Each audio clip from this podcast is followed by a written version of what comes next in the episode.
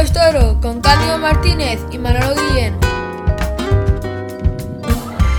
Sean bienvenidos a la edición número 38 de su podcast favorito, Hasta el rabo todo es toro. Hoy nos vestimos de gala porque vamos a recibir la visita de una primerísima figura del toreo actual, un torero que sabe lo que es salir por la puerta grande de las ventas hasta en cinco ocasiones y que sabe también lo que es atravesar a hombros la puerta del príncipe de Sevilla. Este extremeño de Badajoz no es otro que Alejandro Talavante. No se impacienten que en unos minutos les vamos a ofrecer la conversación que hemos mantenido con el maestro. Cándido, ¿qué tal? Hola Manolo, muy buenas. Bien.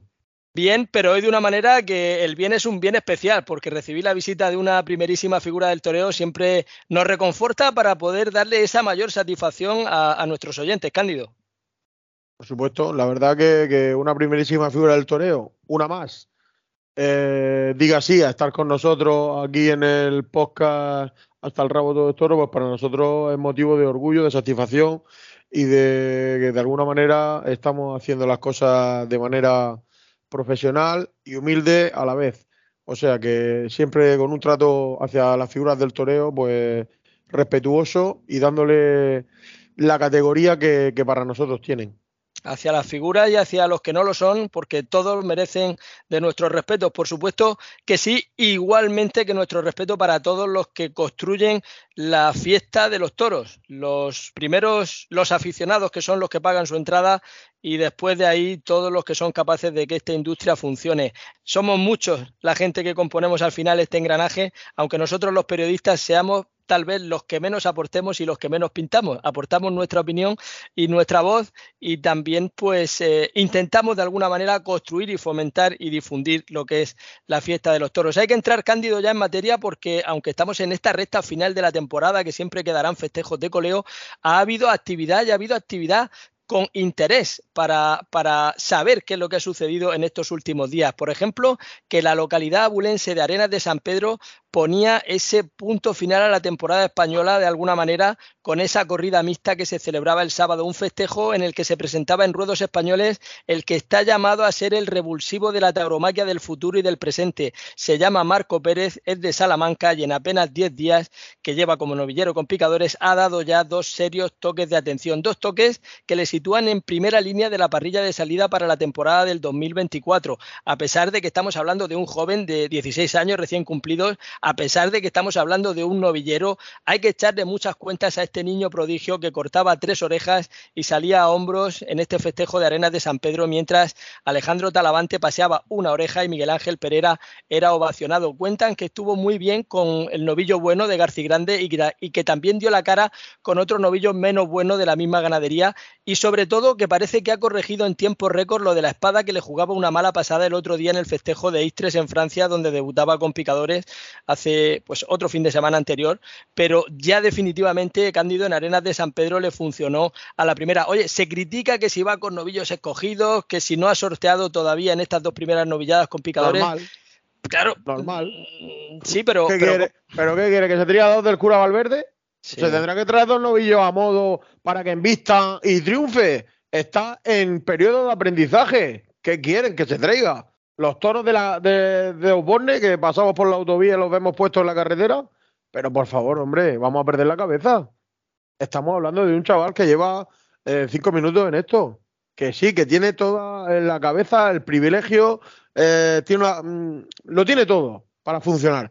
Pero, pero necesita tiempo, necesita hacerse necesita cuidarse. A los novilleros hay que cuidarlos y sobre todo a este tipo de toreros. Entonces, eh, criticamos a todos, todo ya. A todos los novilleros habría que cuidarlos. Es decir, si lo que están haciendo con Marco tal vez sea el modelo a seguir. Tiene la suerte de que puede, de que de Marco va a tener la suerte de, de rodearse de, profesionales que lo van a cuidar porque tiene toda la expectación de todo el toreo desde que eh, salió hace 5 o 6 años como un niño prodigio. Entonces, cuando tienes la suerte de ser un niño prodigio, pues te cuidas mucho más. Luego depende de que, de que él desarrolle con el toro toro y que eso que, que en principio parece una figura del toreo, luego se cuaje, porque no es fácil. Es que ser figura del toreo es casi imposible. No pone eso en la Escuela Taurina de Madrid Pues eso es verdad. Es que ser figura del toreo es casi imposible. Entonces, cuando llegar ya a ser matador de toros, yo he tenido la suerte, con el actual matador de toros que voy, de empezar con él desde sin caballo. Y te puedo asegurar que el día que tomó la alternativa no me lo creía. Porque desde que empezó de sin caballo, todo el proceso de sin caballo, el proceso de novillero con picadores, a matador de toros, es casi imposible. Y luego ya ser figura del toreo ya es la leche. Entonces, claro, eh, tenemos que valorar a los toreros y saber lo que cuesta eso. Es que ponerse delante de un toro y cuajarlo es muy difícil. Y ya al nivel que están los toreros actualmente, eh, el toreo ha marcado unos límites de perfección con el capote, de perfección con la muleta, de matar los toros arriba. Entonces, eh, señores, hay que darle todo el mérito que está teniendo la tauromaquia actual que estamos, eh, están logrando los toreros, no estamos, están logrando los toreros unos límites de perfección toreando eh, casi imposibles, nunca soñado, yo diría, ¿no? Porque si vemos vídeos antiguos de, matadores de toros y vemos vídeos actuales, pues claro, es que la evolución del toreo ha sido abismal. Por eso cuando vemos a Marco Pérez, vemos mmm, la perfección personificada en un niño. Entonces, ¿qué quieren? Ha debutado con picadores, ha toreado novilladas eh, para, para, ir haciéndose, para, para ir haciéndose al novillo toro, poco a poco, señores. Ya llegará a Madrid, ya llegará a Bilbao, ya llegará a Pamplona, ya llegarán ferias donde saldrá el toro y él llegará preparado y le hará lo mismo, que no me cabe la menor duda, que, que estén tranquilos pero que de momento no le tiene que salir el toro a Marco Pérez ni a ningún novillero. A los novilleros le tienen que salir novillos, le tienen que salir utreros. O sea, no, no estamos hablando de que a los novilleros hay que echarles el toro a toro, porque eso ya, por concepto, es erróneo. O sea, ya estamos hablando de algo que es un error. Y luego hay que tener en cuenta, no es defender, ni es quitarle, ni es ponerle, ni es darle. Es simplemente decir que, oye, que un niño que se presenta con picadores y el segundo festejo ya tiene que rivalizar o medirse de alguna manera, aunque compita en otra liga con dos figuras del toreo en el momento de Miguel Ángel Pereira y de Alejandro Talavante, mmm, con ganadería de tanto prestigio y tan difícil al mismo tiempo como la de Grande, que recordemos que en la ganadería de Grande no es un toro fácil, es un toro que tiene una exigencia también para que lo pueda cuajar un torero, pues es realmente para tener en cuenta. Y de lo que has dicho antes, Cándido, quiero mmm, subrayar una línea. Has hablado lo que es empezar con un torero desde sus principios, desde sin caballo caballos. Y hay que romper una lanza por esos hombres que se fijan, no ya en el caso de Marco Pérez con Juan Bautista, eh, porque Marco Pérez de primero ya se ve que, en sí hay un diamante en bruto y que, puede ser un figurón del toreo. Y por supuesto hay que tratarlo como y dejarlo que desarrolle dentro de ese concepto. Pero a cualquier otro novillero, cualquier hombre, cualquier apoderado, cualquiera que siembra, que se acerca para tratar de darle festejo, ostras, hay que nombrar el caso de Samuel Navalón, de Nemesio Matías, que este año, estando Samuel Navalón dando golpes de atención a diario, llega Nemesio, que es un profesional como la copa de un pino, ni mejor ni peor que nadie, pero llega y dice, oye, yo apuesto por este novillero sin caballos y le termina de hacer una temporada sin caballos muy bonita, le da el debut con caballos y Samuel Navalón desarrolla, dime Cándido. No, no, nada, nada. No, pensaba que me, que me quieras decir algo. Y no, al final, al final, eh, ostras, hay que romper una lanza por los que apuestan por los toreros desde las bases, desde el toreo de base, porque al final son muy necesarios los que apuestan por los novilleros, los que apuestan por los toreros que están en una situación mmm, de un poco de ostracismo, porque al final eso es construir también la fiesta. ¿Qué es lo que ocurre? Que después, cuando despuntan y cuando dan la cara, pues siempre pasa lo que pasa siempre, lo que ha pasado en toda la historia del toreo, que viene alguien con más fuerza y de alguna manera te lo arrebata o el mismo torero al final acaba por entender que esa es la opción más ventajosa para él. Pero eso son cosas distintas, Manolo. Es que, claro. que un torero se haga figura y que luego venga a una casa de apoderamiento y le ofrezca unas condiciones y el torero decida irse, eso siempre ha pasado en el toreo. Eso es... Oye, te ya. puede enfadar o no te puede enfadar, como los cambios de cuadrilla. Oye, estás conmigo siete años y en el 8, pues quiero cambiar de banderillero, pues oye, o de mozo de espada, yo qué sé. Y, y a, uno les ha, a unos les ha salido bien y a otros les ha salido horrorosamente mal. Continuamos con los festejos porque el sábado se celebraba en la localidad madrileña de Chinchón el festival taurino más antiguo de España. Pocos trofeos para ser un festejo amable a priori con reses de Núñez del Cubillo pasearon una oreja por coleta Diego Urdiales y los novilleros locales Aitor Fernández y Álvaro Chinchón mientras eran ovacionados Uceda Leal, Paco Ureña y Alejandro Marcos que sustituía al anunciado Cayetano Rivera. Y en festejos de rejones se ha celebrado en Moralzarzal, también en la Comunidad de Madrid, el segundo torneo Manuel Vidrié promovido por la Fundación del Toro de Lidia y el trofeo al ganador ha ido a manos de Sergio Domínguez, el rejonador de La Rioja, paseaba la única oreja de un festejo en el que se lidiaban reses de distintas ganaderías. Y ya no hay toros en las ventas, pero la Plaza de Madrid ha sido noticia al publicar la empresa Plaza 1 el informe con los datos estadísticos de la temporada 2023, unos datos en los que destaca sobremanera el incremento del número de espectadores que ha registrado la plaza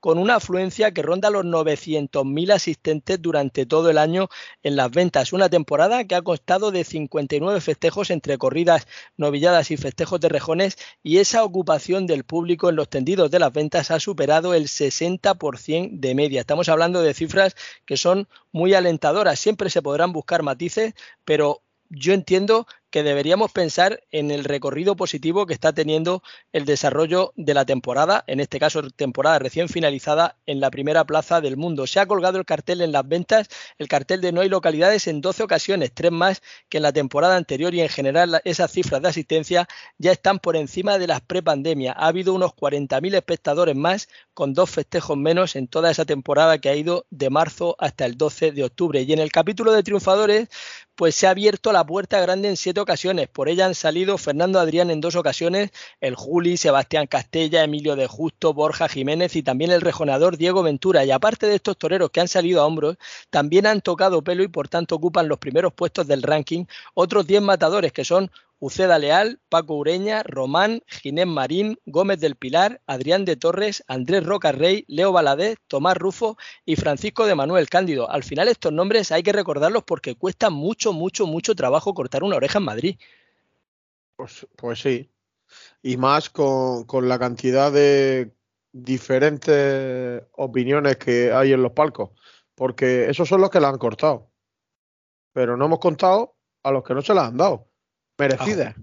A, Juan de Castilla, a Calita, Álvaro Lorenzo ha dado tres vueltas al ruedo. Ha habido robo clamoroso este año en el Palco de Madrid. A toreros que se han ganado delante del toro, toro, toro, con actuaciones de vivir o morir, como la de mi paisano Paco Ureña, con un toro de Adolfo Martín que se jugó la vida en Madrid y el presidente no le apeteció darle. de Victorino, de, Victorino, de, Victorino, perdón, de Victorino.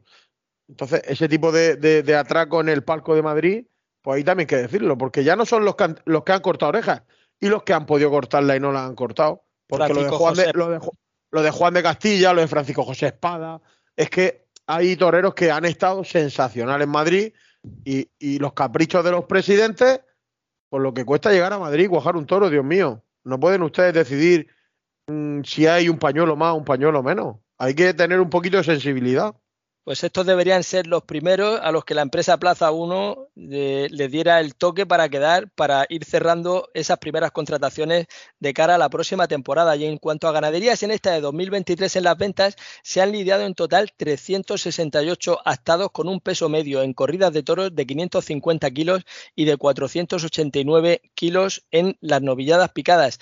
Ha habido tres toros premiados con la vuelta al ruedo, Valentón de Grande, cartelero de José Escolar y otro toro de Santiago Domecq, aunque haciendo memoria ha habido un número de toros muy amplio que también han destacado, aunque no les hayan dado la vuelta al ruedo. Yo me acuerdo ahora mismo de toros, por ejemplo, en esa corrida de, beneficencia, ese toro de Juan Pedro Domecq al que le corta las dos orejas Fernando Adrián, un toro de una exigencia porque podía quedar uno a una altura por debajo del toro importante. Ese toro de Victoriano del Río de hace unos días, de esa corrida del 12 de octubre, al que lució tanto Isaac Fonseca, que fue otro toro de, bandera. Pero en fin, son muchos toros, la temporada es muy larga, son muchos festejos y esto es simplemente por menorizar esos datos más reseñables de ese informe que ha elaborado Plaza 1. Y hay que decir que la Plaza de las Ventas de Madrid también es reflejo de cuál es la procedencia del ganado que domina en el campo bravo en nuestros días. Y hay que decir que el encaste Domé ha tenido una presencia en las ventas este año con más de 200 toros lidiados, siendo el número de toros de encaste de Santa Coloma y Alba Serrada, en conjunto de 47 ejemplares entre ambas, mientras las restantes procedencias que han tenido una todas una presencia inferior a 30 ejemplares, como por ejemplo los 29 del encaste Núñez o los 26 del encaste Murube. Por supuesto que ha habido otra presencia, pero ya con un número inferior de ejemplares. Y en general sobrevuela una conclusión que ha acudido más público a las ventas celebrándose un menor número de festejos que en años anteriores, con lo cual digamos que ha habido más interés y menos oportunidad para los toreros que la puedan necesitar. Carnicería, charcutería El Fraile Pequeño, esencia de tradición desde 1972, especialidad en embutido casero. Calle Ortega y Gasset 3, en Blanca, Murcia. Teléfono 968-778-555. Carnicería, charcutería El Fraile Pequeño.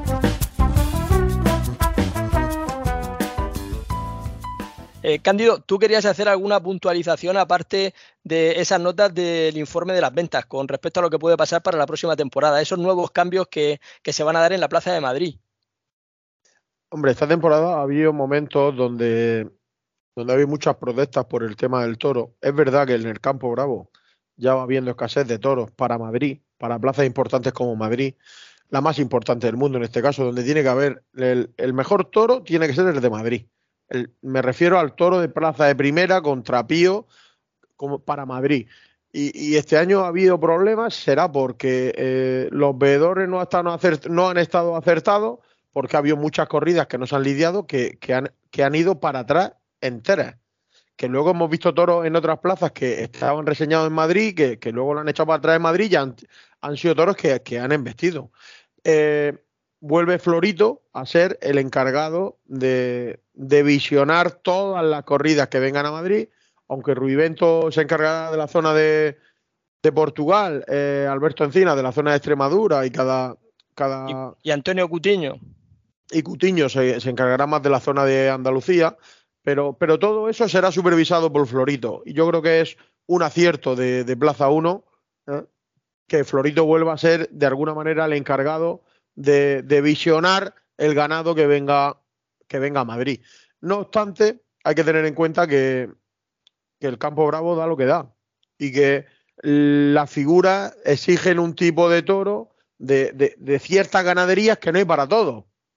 Entonces, eh, Cubillo tiene lo que tiene, eh, Victoriano del Río tiene lo que tiene, que son los que más tienen, pero ya tenemos a Fuente Imbro que quizás no mm, tiene, tiene el toro toro, pero no es el toro de la figura. Entonces, ahí hay una serie de, cosas que, bueno, que ese engranaje lo tendrán que, decidir ellos, ¿no? Pues pero que, bueno. Habrá sus tiras y sus aflojas y al final el que más fuerza tenga, ese se llevará el gato al agua. Pues hablando de ganaderías, donde seguro que habrá presencia de toros imponentes, será en esa feria Tres Puyazos que dicho sea de paso, pues va a ir adelante con una nueva edición en 2024 y nuestro colaborador Boris Burillo, pues es un fan número uno de, ese festejo y nosotros lo apoyamos también, por supuesto, ¿por qué no? Si en la fiesta cabe la pluralidad de, perspectivas y la pluralidad de colores, o sea, aquí nos gusta todo, nosotros disfrutamos, disfrutamos con el toro duro, con el toro comercial, con la figura, con el torero que se juega la vida, eso siempre, y por supuesto con la mayor integridad pero la sección de esta semana del propio Boris Burillo va a ir dedicada a esa figura, a la figura del novillero Marco Pérez. Vamos a ver si conocemos cuál es su punto de vista en torno a Marco Pérez. Boris, un saludo.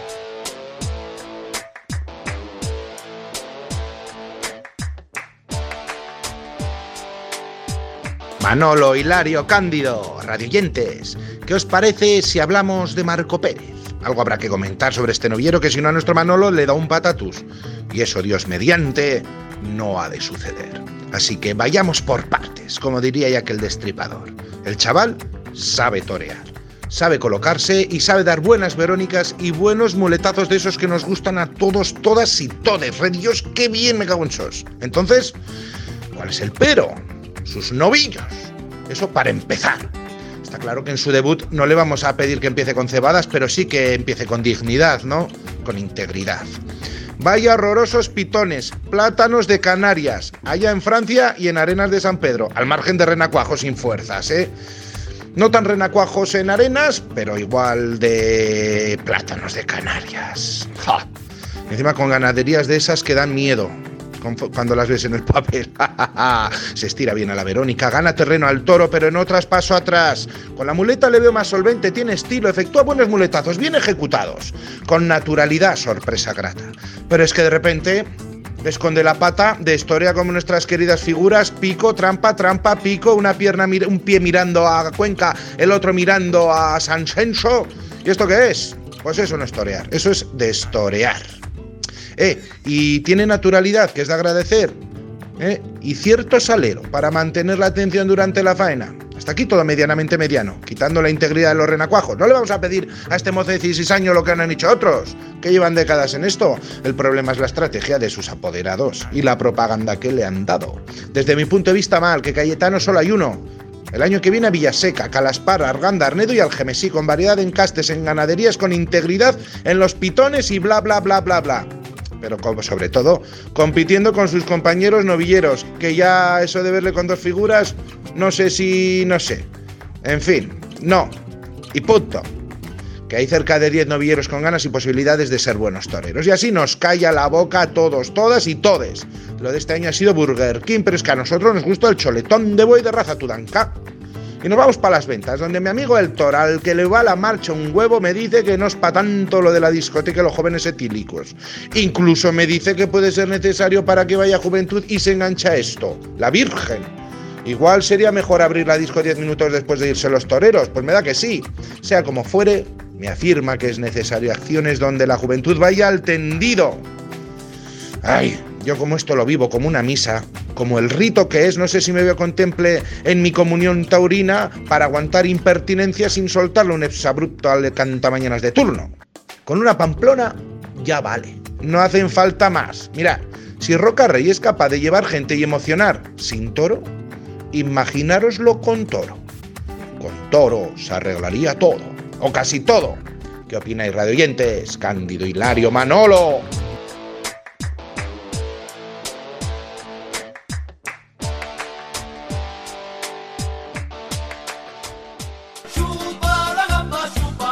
Gastroshow de moda en Lorca se llama Mariscos a lo Bestia. Si vienes, comerás bien, beberás, cantarás, reirás, te emocionarás, pero sobre todo dirás con ganas de volver. Restaurante La Peña, Mariscos a lo Bestia.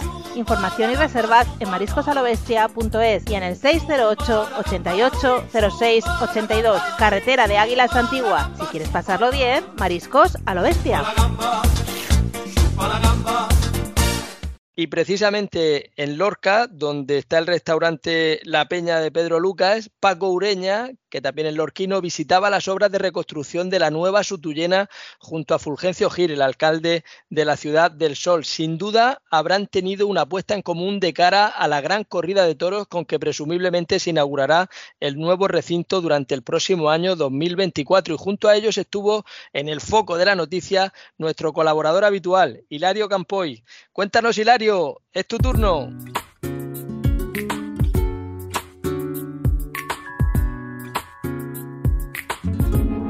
¿Qué tal? Manolo Cándido, Boris, oyentes. Las obras de la Plaza de Toro de Lorca se encuentran, según me manifestó el arquitecto de las mismas, en más de un 90% de su ejecución. Gran noticia para el mundo taurino en general y los lorquinos en particular. El coso de Sutuyena, objeto de la restauración, fue inaugurado en junio de 1892 con una corrida del Duque de Veragua para Lagartijo, Reverte, que tenía fuertes vínculos con Lorca, y Guerrita. La plaza fue restaurada después de la guerra en 1945 y el 20 de septiembre de ese año lidiaron toros del Conde de la Corte, Domingo Ortega, Luis Miguel Dominguín y Pepín Martín Vázquez. Por la noche, para continuar con la celebración, Lola Flores y Manolo Caracol dieron un concierto en la propia plaza.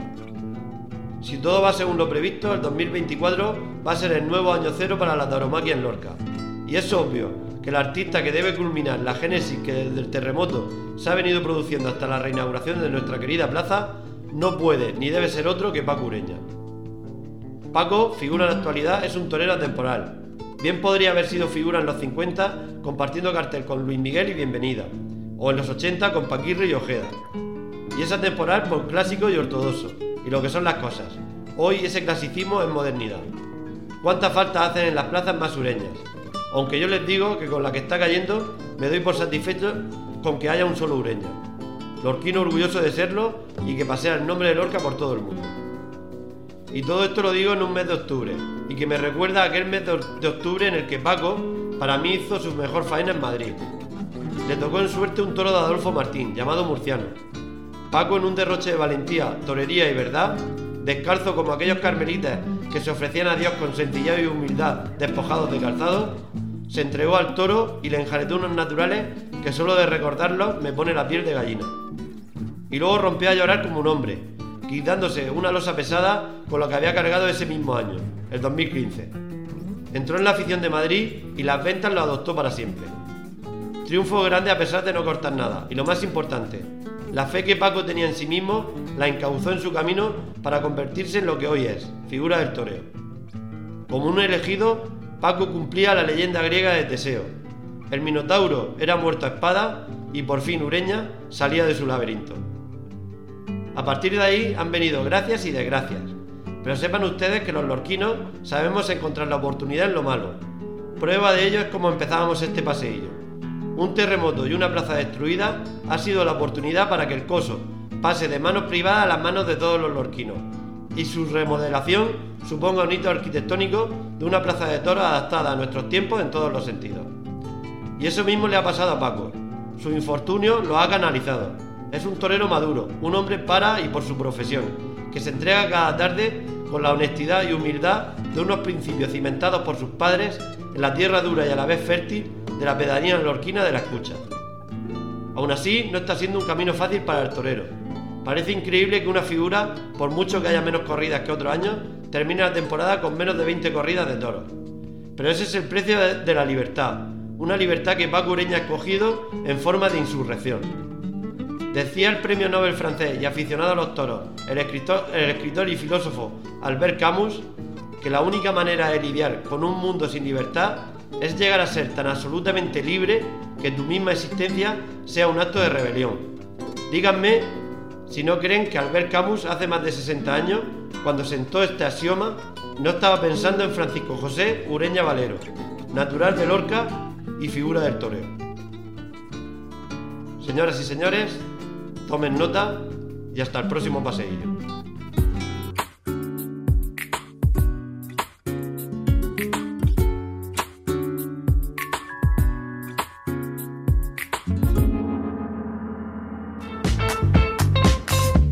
Hola, soy Alejandro Talavante. Quiero mandar un saludo a los oyentes de Hasta el Rabo Todo es Toro. Mando un abrazo muy grande a todos. Ese saludo que le dedica a todos los oyentes de Hasta el Rabo Todo es Toro nos sirve para recordar que dentro de unos instantes, dentro de unos minutos, vamos a poder escuchar esa entrevista que nos ha concedido el maestro Alejandro Talavante. Hay que decir que a los 95 años de edad fallecía Cecilia Laviano, viuda del histórico empresario vasco Manolo Chopera. Era madre de los también empresarios Pablo y Óscar Chopera y abuela de Manuel Martínez Azcárate. Desde aquí un abrazo para toda la familia y también hay que lamentar el fallecimiento en México de Francisco Camino Gaona, que contaba 59 años de edad y era hijo del maestro Paco Camino, abogado, fue empresario en distintas plazas mexicanas, apoderó algunos matadores de toros y era también aficionado práctico. Francisco Camino Gaona no pudo superar las complicaciones tras una delicada intervención intestinal. Desde aquí nuestro abrazo muy fuerte para la familia de ambos y desde aquí nuestro abrazo fuerte para la familia de ambos y por supuesto amigos y allegados. Y en este periodo pues se abre tiempo para recoger premios, como lo está haciendo por ejemplo Borja Jiménez, que ya ha sido reconocido por la afición como el torero revelación de esta temporada y que tiene una agenda muy extensa para recoger galardones. Ha estado en estos últimos días en Sevilla para recoger el de la tertulia al porvenir, también el de la Peña Tendido Cero en Huéscar en Granada y el próximo lunes, el día 30, va a hacer lo propio en el Club Cocherito de Bilbao y para el mes de noviembre tiene un reconocimiento y una recepción a cargo de la presidenta de la Comunidad de Madrid, Isabel Díaz Ayuso, y también va a acudir al prestigioso Club Taurino de Londres. Y finalizada la temporada, también es tiempo de rupturas de toreros con apoderados y viceversa. Han terminado la relación el matador José Garrido y Gerardo Roa y también hay más rupturas que se conocerán en los próximos días, pero precisamente confirmaba el compañero Jesús Bayor en las líneas de ABC a través de sus redes sociales la ruptura entre el matador sevillano Manuel Escribano y su apoderado el cordobés José Luis Moreno. Y también es tiempo de movimiento de cuadrillas. Una, la más dolorosa, puede haber sido la de Antonio Jiménez el Lili, que ha salido de la cuadrilla de Morante de la Puebla y le acompañaba, decía Cándido antes al principio, lo importante que es acompañar a un torero desde sus inicios, pues el Lili estaba en la cuadrilla de Morante desde que Morante era novillero. Morante va a prescindir también de los servicios del malagueño Juan José Trujillo en una especie de liquidación de cuadrilla de final de temporada que no hace más que alimentar la posibilidad de que el sevillano no vuelva a torear, al menos por el momento, aunque esto es solo una especulación que se está comentando, pero yo creo que no va a suceder. Yo creo que Morante de la Puebla, en el momento en el que esté plenamente recuperado de esa lesión, que ha sido un auténtico quebradero de cabeza para él durante toda la temporada, o al menos desde que se le produjo a finales del mes de junio, pues pronto volverá a estar en los ruedos porque el toreo es su vida y es su pasión. Y por cierto, Cándido, que Juan José Trujillo ya ha encontrado nuevo jefe de fila, va a regresar a la cuadrilla de José María Manzanares desde la que había salido antes de marchar con Morante. Otra cuadrilla que se refuerza, también la de Talavante, con la entrada de Javier Ambel y de Álvaro Montes y se habla de toreros que están valorando la posibilidad de su vuelta a los ruedos, toreros veteranos para esa vuelta posible a los ruedos en 2024. Cada vez toma más fuerza el rumor de la vuelta de Enrique Ponce. Jesulín también se ha desmarcado en estos últimos días después de torear un festival en Francia y parece que quiere torear de luces el año próximo, aunque solo sea en alguna ocasión puntual e incluso podría hacerlo, o al menos esa es la intención de hacerlo con Andrés Rocarrey por cierto, que también ha habido movimiento en la cuadrilla de Roca Rey, de ella ha salido un torero tan importante y de tanta solidez como el sevillano Antonio Chacón. Vaya cantidad de movimientos, Cándido, esto es para llevar una agenda. Normal, Abraham Neiro, que sale de Manzanares, se va con Emilio de Justo y eh, eh, ocupa el lugar del pollo, del banderillero de San Lucas de Barramera. Que tanto Ángel, Gómez, Ángel Gómez, ¿no? Sí, el pollo, más conocido como el pollo, que iba con, con Emilio desde hace ya unas temporadas. Y bueno, también hay rumores, hay rumores, y los rumores tenemos que contarlos, ¿no? Parece ser que el que va a apoderar a, mí, a Manuel Escribano es Alberto García de Tauro Emoción también los rumores llegan hasta, hasta el rabo todo de toro y parece ser que la vacante que, que tiene Juli con la Casa Lozano será ocupada por Daniel Luque, que dejará a Juan Bautista. Eso es lo que se rumorea por el mentidero taurino. Luego será o no será, pero eso es lo que de verdad eh, la noticia está ahí. Que salga o no salga, no lo sabemos. El rumor. Bueno, pero Cándido, pero esos rumores habrá que trabajar para concretarlos y que al final tengamos contrastada y concretada la noticia, ¿no? Como otra noticia que sí que tienes, que sí que está concretada y confirmada ya, y que ya la olías tú de unos días atrás. Sí, bueno, tenemos la ruptura del maestro Curro Vázquez y Ginés Marín, de mutuo acuerdo. Han estado juntos unas temporadas y, ha finalizado su relación, pero bueno, no obstante, como te digo, eh, en el mundo del toro eh, las noticias de uno viene y otro se va son cosas normales. Tampoco eh, pasa nada, ¿no? Por comentar las noticias que, que, todo el mundo ya sabe.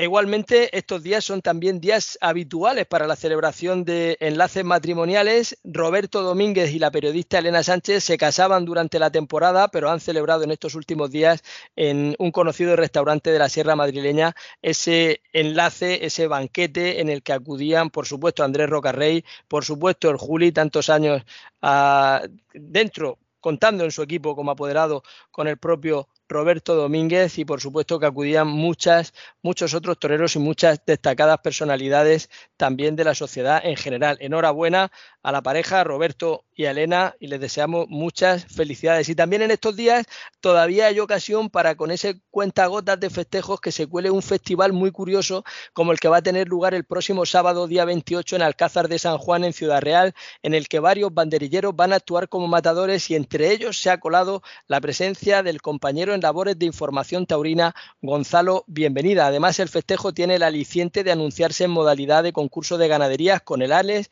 de Piedra Escrita, Monteviejo, Ruiz Palomares, los Danieles y las cuadrillas. Y van a actuar como jefes de fila, como matadores, los banderilleros Ángel Otero, Jorge Fuentes, Óscar Castellanos, Peronita y el propio Gonzalo Bienvenida, que es nada más y nada menos que bisnieto del Papa Negro y nieto por línea materna de don Antonio Bienvenida. Carnicería, charcutería, El Fraile Pequeño. Esencia de tradición desde 1972. Especialidad en embutido casero. Calle Ortega y Gasset 3, en Blanca, Murcia. Teléfono 968-778-555. Carnicería, charcutería, El Fraile Pequeño.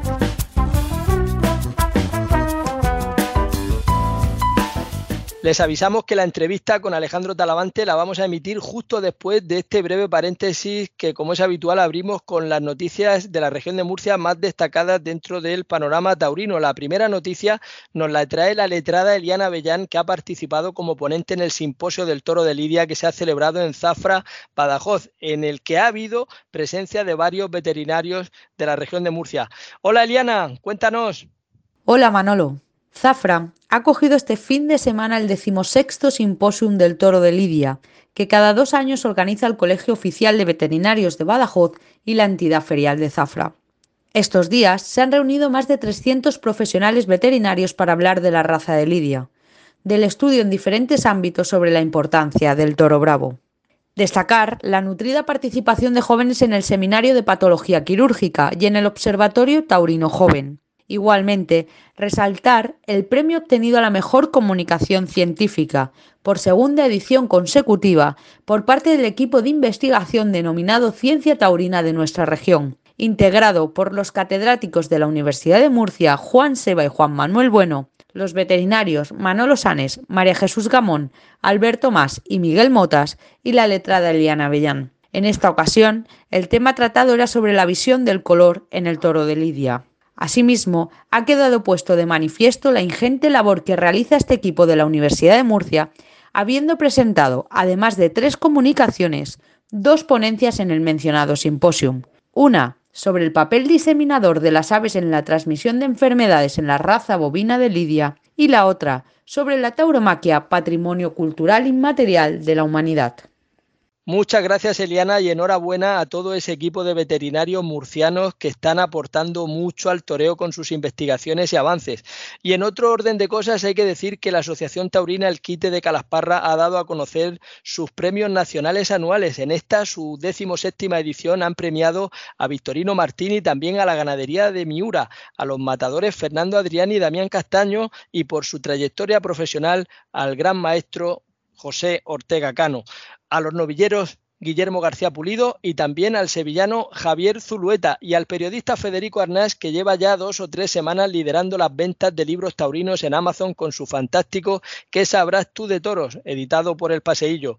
Federico y todos los demás reconocimientos se entregarán durante el transcurso de una comida de gala que tendrá lugar en Calasparra el próximo 11 de noviembre. Y la Asociación Amigos del Toreo de Alcantarilla también va a realizar una serie de actividades con un reconocimiento a Rafaelillo, a la web del muletazo y el homenaje póstumo al ganadero Pascual Rodríguez, fallecido en marzo cuando una vaca recién parida de su ganadería le corneaba mortalmente en su finca. Y también al veterano y grandioso aficionado Julián Alcaraz, probablemente el aficionado más longevo o el decano de todos los aficionados que haya actualmente en la región de Murcia. Al mismo tiempo, han programado una semana de charlas y coloquios muy interesantes que se van a celebrar durante estos días, igual que una exposición de fotografía de un fantástico fotógrafo murciano como es el gran José Antonio Franco Nicolás. Franco en los carteles, siempre con esa firma reconocidísima. Y hay que contar que está en ciernes una nueva publicación taurina. El maestro docente en situación de jubilación y acertado cronista taurino yeclano, José Antonio Guillamón, está ultimando el que va a ser un libro muy emotivo. Se va a llamar Crónicas de las Moratillas. Las Moratillas, para el que no lo sepa, es el nombre de la finca de la ganadería que la familia Nazario Ibáñez tiene en el término municipal de Yecla y José Antonio es muy buen amigo de la casa y ha asistido a infinidad de tentaderos con presencia de las principales figuras del toreo, también a y demás vida interior que ocurre en una ganadería como esta de Nazario Ibáñez y a José Antonio Guillamón pues no se le ha ocurrido otra cosa que ir redactando y recopilando una colección que va a componer de una treintena de esas más destacadas crónicas de lo que allí ha vivido desde la fundación de esta ganadería a mediados de los años 90. Así que con la colaboración de numerosos amigos, entre los que están su inseparable Vicente Beltrá y sobre todo con la incesante sagacidad de su pluma, va a sacar a la luz próximamente estas crónicas de las moratillas que tienen por supuesto contenido taurino, contenido lúdico y cultural y también social, salpimentado como es la sagacidad habitual de nuestro querido José Antonio Guillamón, con algunas notas de humor y sobre todo con un excelente gusto. Así que, Cándido, vamos a estar muy pendientes porque hay nuevo libro a la vista en la región de Murcia. Gastroshow de moda en Lorca se llama Mariscos a lo Bestia. Si vienes, comerás bien, beberás, cantarás, reirás, te emocionarás, pero sobre todo, dirás con ganas de volver. Restaurante La Peña, Mariscos a lo Bestia. Información y reservas en mariscosalobestia.es y en el 608 88 06 82. Carretera de Águilas Antigua. Si quieres pasarlo bien, Mariscos a lo Bestia. Siempre nos despedimos diciendo que ya no hay tiempo para más, pero hoy sí hay tiempo para más, porque les vamos a dejar ahora con esa conversación tan esperada que hemos mantenido con Alejandro Talavante y yo. Se la quiero dedicar a mi hijo Álvaro, que esta semana va a cumplir 14 añitos. Y a ti, Cándido, muchísimas gracias por estar ahí. Gracias a ti, Manolo, y a todos nuestros oyentes. Un saludo y la semana que viene muchos más toros y a todos ustedes agradecerles por supuesto esa atención que nos han prestado. Les esperamos la próxima semana. Llega ya la entrevista con Alejandro Talavante. Sean felices.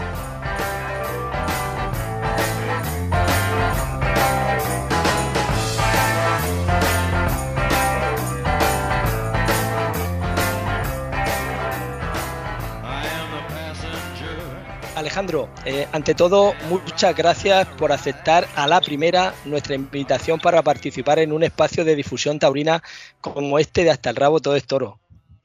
el placer es mío y, encantado de poder atender. Sabes que el público quiere escuchar lo que pensáis una vez que os habéis quitado el traje de luz en los toreros, ¿no? Y, por eso también esto de, echaros una llamada, una figura del toreo, entre festejo y festejo, con la vorágine de festejos que has tenido tú también en este tramo final de temporada. Bueno, me imagino, yo también cuando era aficionado también me daba curiosidad saber qué pensaban los toreros. Oye, habías tomado un par de temporadas de descanso y la verdad que este año se ha visto por fin a un nuevo, a un renovado Alejandro Talavante. Yo creo que hemos visto en este tramo final de temporada, de mitad para adelante, tal vez al mejor Alejandro Talavante. Sí, quizá ha sido una temporada súper importante para mí, puesto que era empezaba con la máxima responsabilidad y mucha presión porque la temporada de mi reaparición pues, fue desigual con algunos triunfos importantes y, otras corridas en las que todos esperábamos más.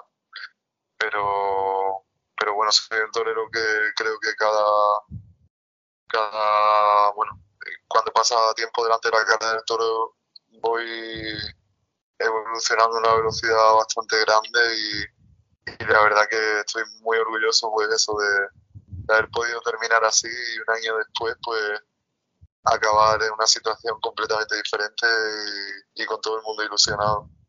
¿Cuándo notaste? Sabe que muchos aficionados te, conocen como el mago Talavante. ¿Cuándo notaste que el mago había recuperado esa magia?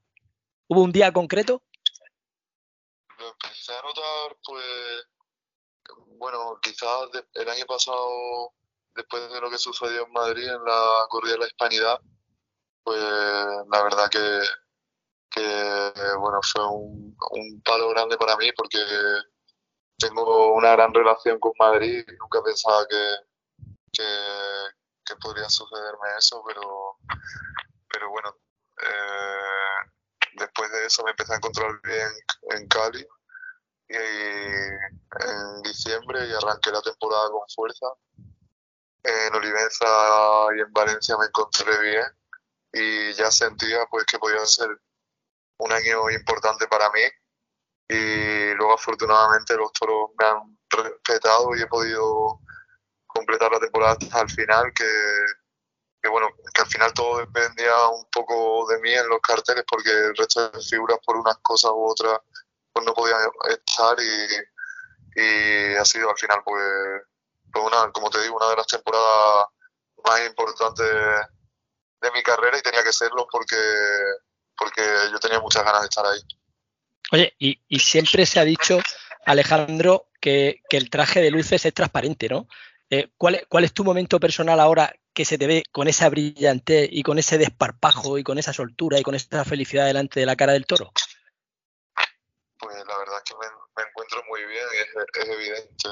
Eh, bueno, antes también me encontraba bien, he sido paciente también y exigente conmigo mismo para poder llegar a ese punto. Imagino que también el entorno también será propicio, ¿no? ¿Ha influido mm, en algo también esa buena simbiosis, esa buena relación que se ve que tienes con, tu apoderado, Simón Casas? Sí, sí, desde luego. Pero bueno, yo he tenido buena relación con todos mis apoderados, con Joselito también la tenía, de hecho tengo una gran amistad con él. Eh, lo único es que, bueno, que hay veces que que uno pues intenta hacer las cosas con toda la verdad posible, como fue el año pasado reaparecer en Madrid, pero también conlleva unos riesgos que, que a mí además no me cuesta asumir porque sé que si no salen bien, eh, bueno, creo que tengo capacidad para poder eh, darle la vuelta y, eso es lo que también lo que creo que tiene que tener un, torero importante. Y, desde luego yo lo quiero ser y, tenía muy claro que este año lo tenía que ser, pero también se han dado las circunstancias para que, para que haya sido un año tan bonito. Sí, porque eh, hablas del año pasado y el año pasado se te veía eh, como más presionado, también con, con, esa responsabilidad, que la responsabilidad siempre está, ¿no? Pero parece que cuando vuelves, después de haber estado eh, en ese periodo de descanso, en ese periodo de, de letargo de invernación de, del artista, parece que volvías como un punto más presionado, como un poco más encorsetado, ¿no? No, no te llegamos a ver suelto como sí que ya por fin te hemos podido volver a disfrutar este año, Alejandro. Mm, bueno, estaba a lo mejor un poco más cortado, eh, porque perder pues el corte en la plaza es, complicado y sobre todo cuando vienes de, de no hacer nada, claro. Y, y bueno, yo la sensación que tenía es eso, que estaba un poco cortado, no, no me daba cierta timidez mostrarme o abrirme completamente como estoy haciendo ahora. Este año has toreado en torno a unas 50 corridas de toros. El promedio de orejas ha sido por encima de a una oreja por cada festejo. Has cortado 14 de esas orejas en plazas de primera, tres de ellas en Bilbao cuando uno acude a esos grandes escenarios, Alejandro, por mucho tiempo que lleve uno, por la veteranía que ya tenga, al final es que esa responsabilidad está ahí. Sí, sí, desde luego. Lo que pasa es que también te motiva a poder cumplir sueños, porque Bilbao es una plaza que sí había tenido algunos triunfos, pero no terminaba de rematar, porque no tenía, no, o en algunos días no tuve suerte. Pero pero bueno, estos dos últimos años, incluido el año pasado, que fue, fue una de las plazas importantes para mí, porque aunque, aunque fuese un año más difícil, pero también tengo recuerdos bonitos de, de la temporada pasada y uno de ellos fue Bilbao. Y, y, bueno, tampoco pensaba que este año iba a poder superarlo, una tarde incluso superior a la del año pasado. y, y ahora mismo es una de las plazas a las que más cariño le tengo y con la que más ilusión voy. Habla, de ilusión, habla de, esas cosas que te ilusionan todavía. ¿Qué es lo que ilusiona todavía a Alejandro Talavante, que lo tiene todo conseguido en el toreo, todas las puertas grandes del toreo? Mm, haber rivalizado con las máximas figuras, haber estado siempre en esa primera línea. haber sido capaz también de remontar en, los momentos bajos que, obviamente en una carrera tan, tan larga, eh, porque siendo joven ya eres un joven veterano, pero ¿qué, ¿qué es eso que ilusiona a Alejandro Talavante todavía a seguir poniéndose traje de luces? Pues es una buena pregunta porque, bueno, como de niño pues tenía sueños más, o sea, quizá eh, sueños que podía conseguir y, y bueno, he podido conseguirlo, o sea, tenía el sueño de conseguir de poder cortarle a un toro un rabo en la México y, lo logré hacer. Eh, también abrir la puerta grande en Madrid o la puerta del Príncipe o, la de Bilbao o Valencia. Pero no sé, quizás ahora sueño cosas que no sé si voy a poder conseguir, pero que desde luego lo voy a intentar. Y intentándolo sé que voy a emocionar, que voy a poder emocionar a muchas personas que se van a identificar conmigo. ¿Y se puede contar? ¿Se puede desvelar alguno de esos secretos que sueña Alejandro Talavante? No, bueno, sueño sobre todo eh, bajar toro y incidir en el recuerdo, ¿no? No sé, o sea, creo que es lo que lo que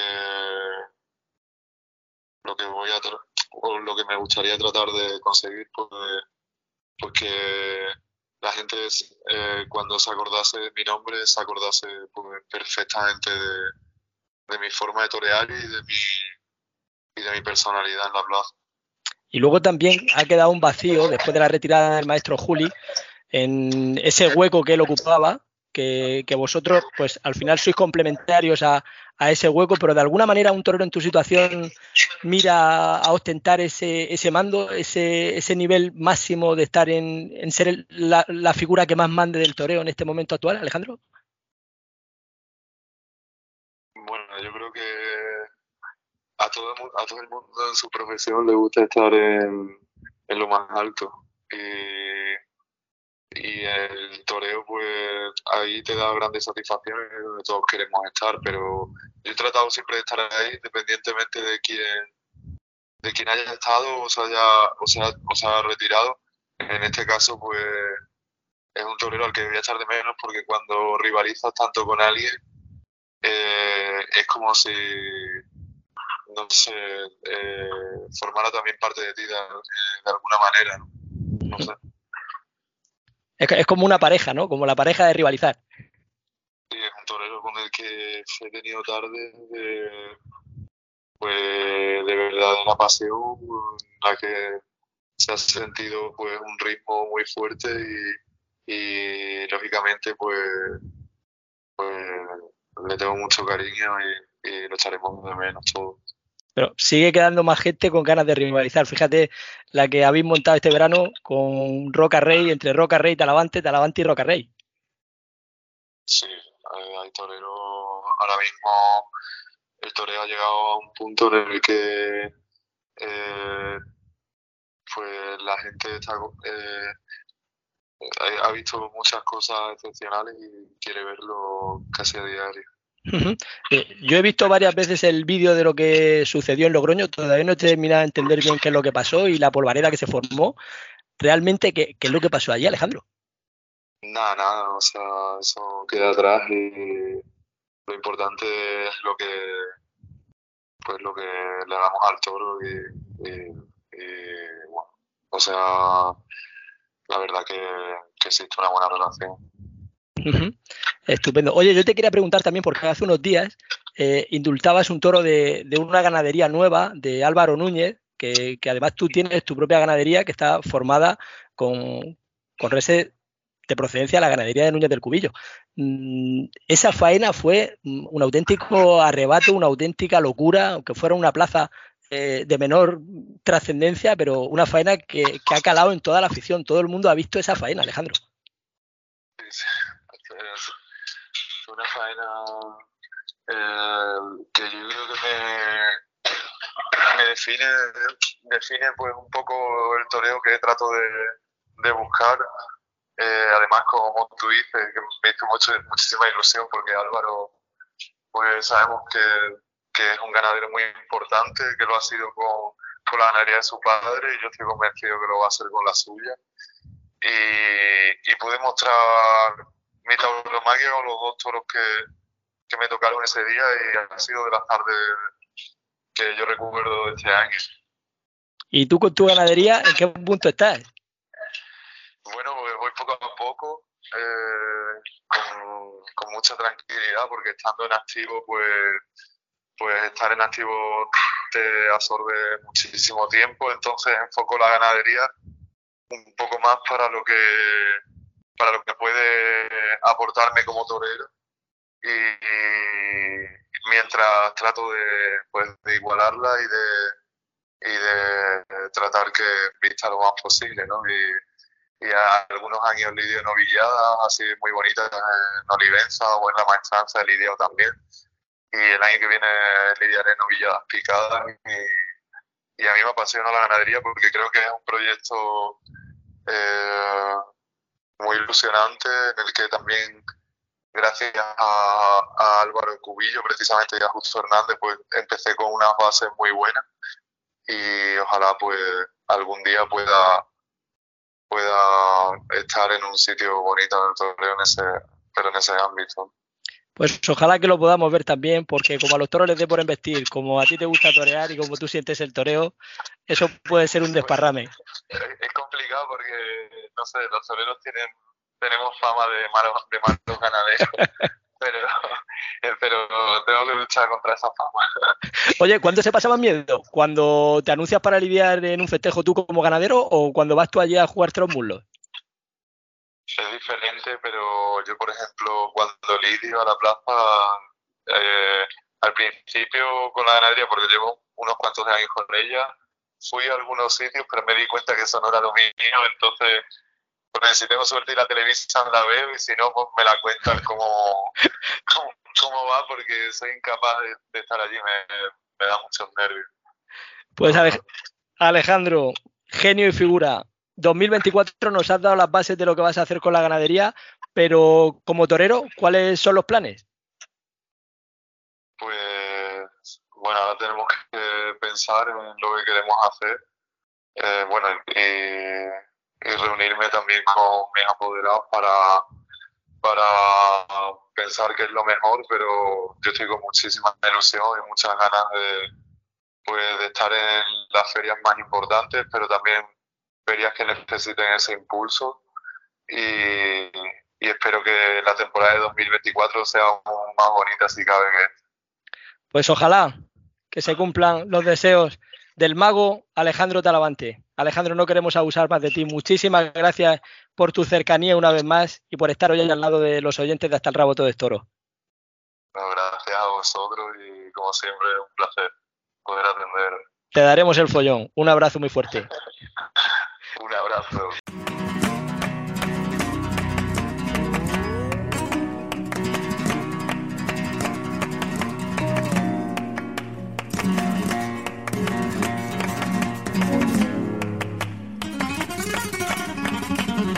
Hasta rabo todo toro, con Cándido Martínez y Manolo Guillén.